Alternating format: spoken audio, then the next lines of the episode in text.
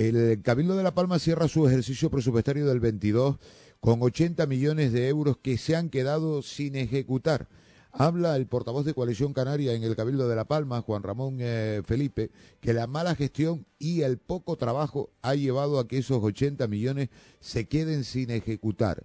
Cierra el ejercicio con 80 eh, millones sin gastar, pese a que se ejecutó parte de las obras con eh, esa situación, la de mm, adjudicar buena parte de las obras en el capítulo o en el proceso, perdón, de emergencia. Es decir, eh, y así lo recuerda también el portavoz de Coalición Canaria, adjudicándose a dedo sin concurso ni licitación, ni siquiera así han eh, podido llegar a concluir eh, la mitad de la inversión del presupuesto.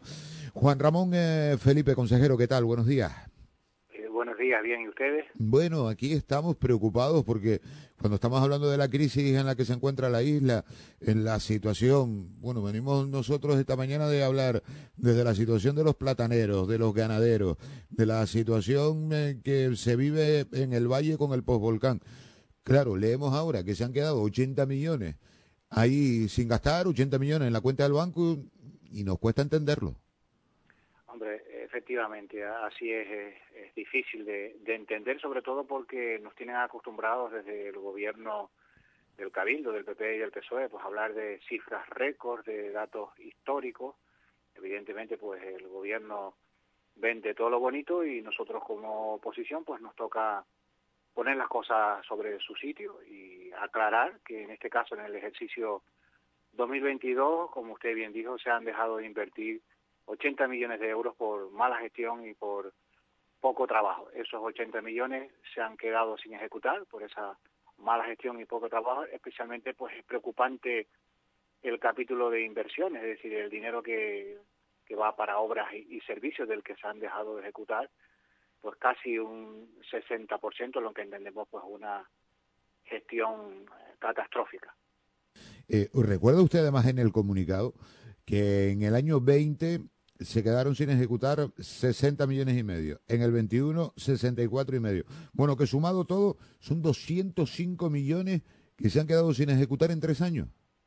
Efectivamente, si a estos 80 millones del 2022 sumamos los 60,5 de 2020 y los 64,5 del 2021, eh, como usted bien dijo, pues son 205 millones que se han dejado de ejecutar en esos tres años y nosotros no nos podemos dejar de preguntar eh, cómo estaría la isla si cada año se hubiera eh, invertido esa cantidad que, que está ahí para, para presupuestar, está presupuestada y está para ejecutar. ¿Qué hubiera sido de, la isla si hubiera habido otro equipo de gobierno que fuera capaz de ejecutar ese dinero que tuviera ganas de trabajar?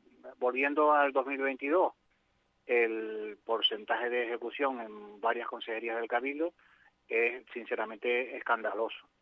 Eh, hay algunas mm, consejerías que han dejado sin gestionar el 70% del presupuesto de inversiones, pero este año pues vuelven a subirles el presupuesto porque el papel lo aguanta todo y que les dé para un par de titulares de prensa antes de, las elecciones. Eh, tenemos que decir que, por ejemplo, ya iremos desgranando a lo largo de los días más datos y iremos concretando consejerías concretas, pero pues quiero poner como ejemplo a la Consejería de Medio Ambiente, que si no es por la inversión que hizo en la pista Fran Santana, que es más una inversión de obras públicas que de medio ambiente, y se hizo por emergencia, bien está que se haya hecho la pista Fran Santana como alternativa para las personas del valle que puedan tener una alternativa a las norias eh, Puerto Nado, eh, pues eh, estaríamos hablando de, una inversión prácticamente nula. Y puedo ponerle otro ejemplo.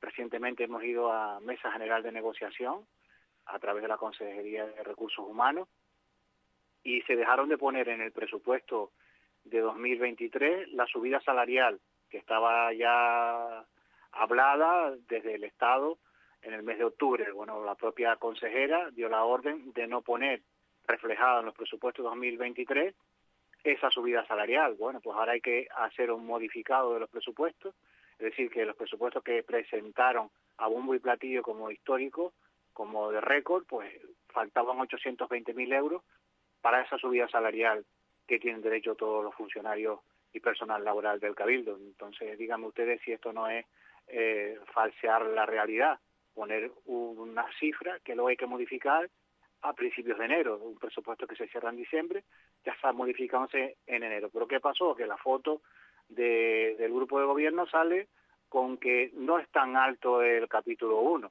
claro, porque dejaron de poner 820 mil euros menos. Eh, ¿Esto qué, explicación puede tener? Bueno, usted habla de, mala gestión, de poco trabajo, pero claro, eh, como usted dice, desmenuzándolo consejería por consejería, eh, tiene que tener alguna explicación. Una consejería no puede quedarse sin ejecutar el 70%. Tiene que pasar algo, consejero. Aparte de, de la mala gestión que usted dice, aparte del poco trabajo, alguna traba más tiene que haber. Es que si no, es difícil que el ciudadano pueda entender que, no se gaste en el 70% del presupuesto. Tiene que haber alguna traba burocrática, tiene que faltar personal, tiene que haber proyectos paralizados porque, pues, pues precisamente por eso, porque falte eh, personal en alguna de esas consejerías. Eh, algo más tiene que pasar. Para nosotros es falta de gestión y poco trabajo. Evidentemente, siempre hace falta más personal en algunos departamentos, pero no todas las consejerías han estado fatal. Es decir, algunas consejerías que sí han cumplido, otras no, y ahí se ve pues eh, esa falta de diligencia, esa falta de gestión en una con respecto a otras. En este caso, la crítica va sobre esos 80 millones que han quedado de inversión, que se pasan para otro año. Ellos siempre van a decir, no, no se pierde, están comprometidos, ya se gastarán. Pero lo que es triste es que esté presupuestado para el 2022 y 80 millones no se hayan gastado, con lo cual no está en la calle ese dinero. Cuando hablan de récord histórico de PP y el PSOE en, el gobierno del Cabildo, pues eh, no han llegado a invertir ni la mitad de lo que se presupuestó para todo el año. Y nosotros lo que decimos es que porque no trabajan y no gestionan. Si es por falta de personal, pues no lo están haciendo bien, porque hemos visto muchas contrataciones. Estamos hablando de presupuestos altísimos, los más altos de toda la historia bueno, pues que lo dediquen a los departamentos eh, oportunos, a los departamentos que mueven la economía, no a lo mejor a los que son más de figurar y más de hacer favores. Lo que pasa que, eh, perdona que, insista en eso, si en el año 20 se quedan sin ejecutar 60 millones, si en el 21 se quedan 64, eh, del 20 al 21 el presupuesto se incrementó, del 21 al 22 el presupuesto se incrementa y ahora ya estamos en 80 millones. El presupuesto del 23 también se incrementa, o sea que el año que viene estaremos a estas alturas hablando también de que se quedan sin ejecutar. Eh, eh, tiene que pasar a mm, algo más, repito, de, de, de la mala gestión, porque eh, si cada año se van quedando en las arcas de, del Cabildo 60, 64, 80, al año 23, eh, a final del año 23, pues, pues, probablemente sea un poco más de 80.